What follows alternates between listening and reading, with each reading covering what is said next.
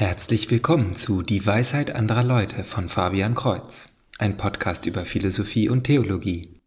In Episode 53 spreche ich über Veränderungen und Entwicklung.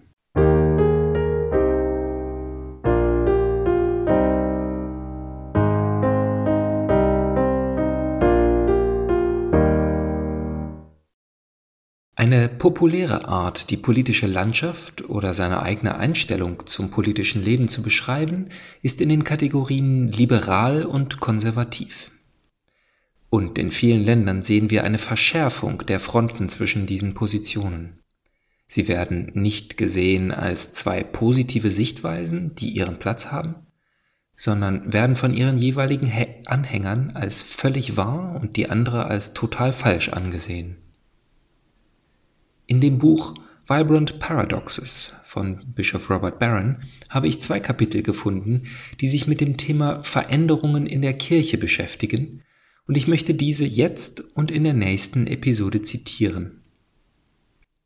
In der ersten geht es um John Henry Cardinal Newman und dessen berühmtes Buch über die Entwicklung der christlichen Lehre.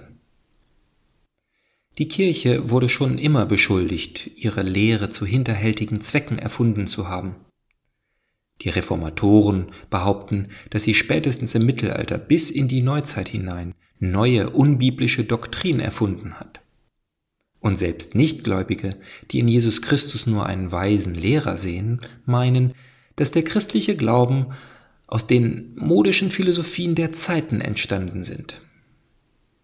Auf der anderen Seite aber und das ist das Interessante an der Kirche. Sie ist immer gleich am schlimmsten und dessen Gegenteil schuldig. Gilt die Kirche aber auch als extrem rückständig und der Moderne gegenüber verschlossen. Auch heute gibt es viele, die unermüdlich arbeiten, damit die Lehre, die in der modernen Kultur unbeliebt geworden ist, abgeändert wird. Für Cardinal Newman war dies ein wichtiges Thema er suchte nach einem Glauben, der im authentischen apostolischen Glauben verwurzelt ist. Er war Theologe und Mitglied der Anglikanen Kirche, also der Kirche von England. Er ist dem nachgegangen, was wir in Bezug auf Veränderungen erwarten können. Denn offensichtlich wäre es falsch, die Lehre je nach Mode umzuschwenken, aber es wäre auch falsch, sich neuen Gedanken und Ideen ganz zu verschließen. Hier also der Großteil des kurzen Essays John Henry Newman bei der Synode über die Familie. Die Kontroversen um die jüngste außerordentliche Synode über die Familie haben mich oft an John Henry Cardinal Newman erinnert, den möglicherweise größten katholischen Kirchenmann des 19. Jahrhunderts. Newman schrieb eloquent über eine außergewöhnliche Bandbreite von Themen, darunter Universitätsausbildung, das Zusammenspiel von Glaube und Vernunft, die Natur der päpstlichen Autorität und die subtile Art und Weise, wie wir in religiösen Fragen Übereinstimmung finden. Die Argumente rund um diese Synode zwingen uns jedoch, Newmans Arbeit zur Entwicklung der Lehre zu betrachten.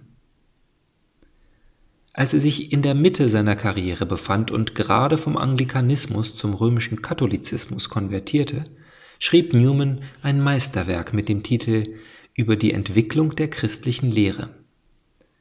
In Übereinstimmung mit den damals aufkommenden Evolutionstheorien Hegels Arbeit war an den meisten europäischen Universitäten dominant und Darwins Über den Ursprung der Arten erschien nur wenige Jahre später, argumentierte Newman, dass christliche Lehren nicht ein für allemal gegeben und einfach unverändert von Generation zu Generation weitergegeben werden.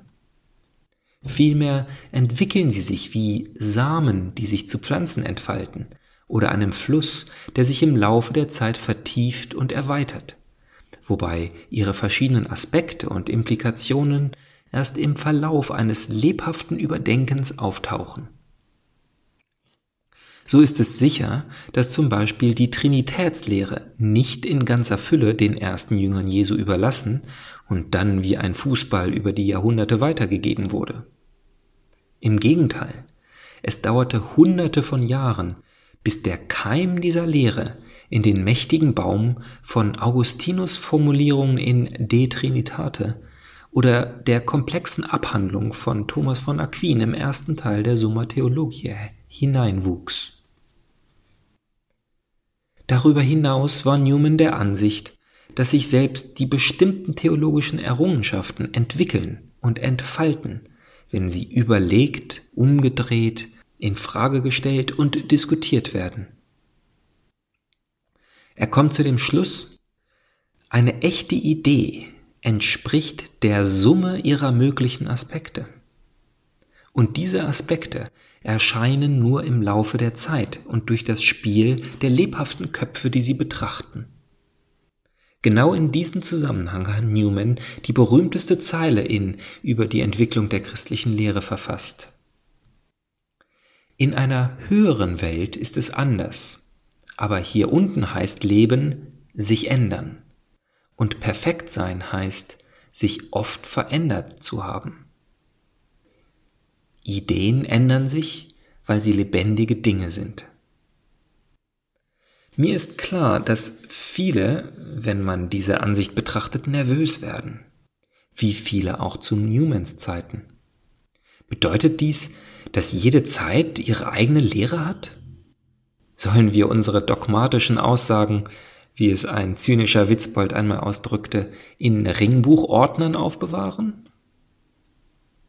Um etwas Klarheit in diesem Punkt zu bekommen, würde ich empfehlen, dass wir uns ein wenig weiter mit Newmans großartigem Buch befassen und die Kriterien untersuchen, die er aufgestellt hat, um den Unterschied zwischen einer legitimen Entwicklung, die die fragliche Doktrin vollständiger macht, und eine Korruption, die die Lehre untergräbt.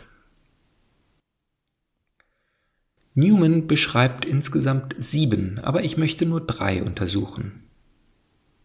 Das erste nennt er Erhaltung des Typs. Eine gültige Entwicklung bewahrt die wesentliche Form und Struktur des Vorhergehenden. Wenn dieser Typ untergraben wird, handelt es sich um eine Korruption. Wohlgemerkt, der Typ kann auch durch enorme oberflächliche Veränderungen beibehalten werden.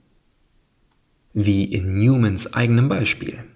Ein Schmetterling ist eine Entwicklung der Raupe aber in keiner Weise ihr Abbild.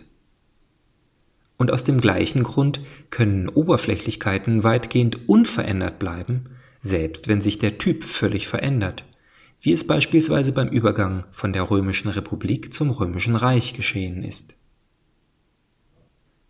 Ein zweites Kriterium ist das, was Newman als konservatives Handeln gegenüber seiner Vergangenheit bezeichnet. Eine Evolution, die einfach umkehrt oder dem widerspricht, was vorher war, ist notwendigerweise eine Korruption und keine Entwicklung. In Newmans eigenen Worten ist eine authentische Entwicklung eine Ergänzung, die den Gedankengang, von dem sie ausgeht, illustriert, nicht verdeckt, bestätigt, nicht korrigiert. In Übereinstimmung mit dieser Idee könnte das Christentum als eine Entwicklung des Judentums angesehen werden, da es die wesentlichen Lehren und Praktiken dieses Glaubens bewahrt, selbst wenn es über sie hinausgeht. Kardinal George Pell spielte auf dieses Prinzip an, als er während den, der Synodendebatten sagte, die Kirche macht keine Rückwärtssaltos in Bezug auf die Lehre. Wenn zum Beispiel auf der außerordentlichen Synode ein Vorschlag unterbreitet würde, der eindeutig der Lehre von Johannes Paul II. in Familiaris Consortio oder von Paul VI. in Humanae Vitae widerspricht, würde dies sicherlich eine Korruption widerspiegeln. Als drittes Kriterium, das Newman vorbringt, ist das, was er die Kraft der Assimilation nennt. So wie ein gesunder Organismus aus seiner Umgebung aufnimmt, was er kann, aber sich dem widersetzt, was ihm schadet, so kann eine vernünftige und lebendige Idee das Beste in der intellektuellen Atmosphäre in sich aufnehmen, selbst wenn sie das Schädliche verwirft. Sowohl die totale Anpassung an die Kultur als auch der totale Widerstand gegen sie sind normalerweise Anzeichen einer geistigen Krankheit. Nun, soweit dieses erste Essay von Bischof Robert Barron. Ich selber habe seit geraumer Zeit einen Link auf das Buch von Cardinal Newman offen, doch bin ich noch nicht weit über das Vorwort hinausgekommen.